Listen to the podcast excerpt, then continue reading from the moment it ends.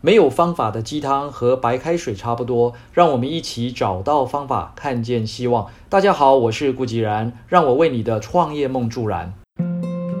有没有人是天生的赢家，一出生就注定了一辈子的辉煌？答案是没有。即便是含着金汤匙出生啊，也不过是拥有了比一般人优渥的环境与机会。但能否成就一生的辉煌啊，还得看当事人自己的态度与选择。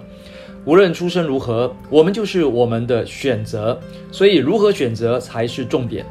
从年轻的时候，我就对于这个事业成功的人啊特别关注。随着时代环境的不同，每一代人呢也有各自的这个成功模式。台湾首富郭台铭先生花了二十五年的时间突破十亿美元的身价，福特汽车创办人亨利·福特则花了二十三年，微软创办人比尔·盖茨花了十二年。亚马逊的创办人杰夫·贝佐斯呢，则只花了三年，身价已经达到两千零二十亿美元，也就是超过台币六兆元的世界首富杰夫·贝佐斯先生说：“我们的选择决定了我们是什么样的人。”的确，虽然每个人的环境不同，天生的条件不同，但每个人都有选择的权利。一九九四年，原本在纽约一家 H fund 金融公司负责电脑资讯工作的杰夫·贝佐斯先生。观察到网际网络啊，每年是以两千三百 percent 的成长率啊，高速成长，这个是人类历史上前所未见的现象。于是呢，在一次驾车从纽约到西雅图，横跨美国的这个过程当中啊，他构思并逐步写下了亚马逊公司的创业计划书，毅然选择放弃原本优渥的工作，跳进这个被当时所有人视为疯狂的创业计划。如果不是这个选择，又怎么会有今天第一个突破两千亿美元的世界首富呢？所以在选择的时候，要勇敢的忠于自己的想法，做别人没有做过的事。几乎啊，每一个成功者的成功故事都和上面的这句话有关。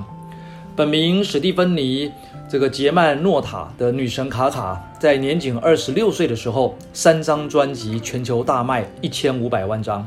五度摘下格莱美奖。并挤下欧普拉，登上《富比士》杂志年度百大名人榜的第一名。女神卡卡回忆自己奋斗的过程时啊，她说：“当初每个人都拒绝了我，于是卡卡决定走自己的路，定义自己的流行音乐元素，定义自己的表演形式，定义自己的美妆，定义自己的流行时尚。”把音乐、流行、科技、时尚、戏剧全部融合成一个让人想象不到的表演。也因此创造了新一代流行音乐女王的成就，不仅仅是这个科技业啊、时尚业，敢于与众不同、勇于尝试创新啊，一直是走向成功的秘密。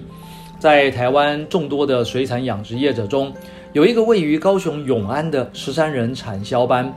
平均每位渔民的年收入都超过了千万元，完全打破了这个行业给人的印象。产销班的班长苏国珍回忆。在二零零五年的时候啊，台湾石斑鱼因为传出含有孔雀石绿的这个禁药的消息之后，整整有两年的时间没有卖出一条鱼。那当时呢，又刚好又遭遇到了八八风灾、九一八水灾，重创了台湾的水产养殖业。于是，原本各自独立养殖的这十三个人啊，决定整合彼此的资源，一起来做，集体采用新的技术，提升鱼苗品质，改善海水的盐度、溶氧量。试验新的放养密度，透过打团体战的方式来发挥采购的优势，跳脱了传统农渔民啊靠天吃饭的无奈，在竞争激烈的市场上，连他们卖出的冷冻鱼都可以比一般养殖业者的活体鱼价格还要贵。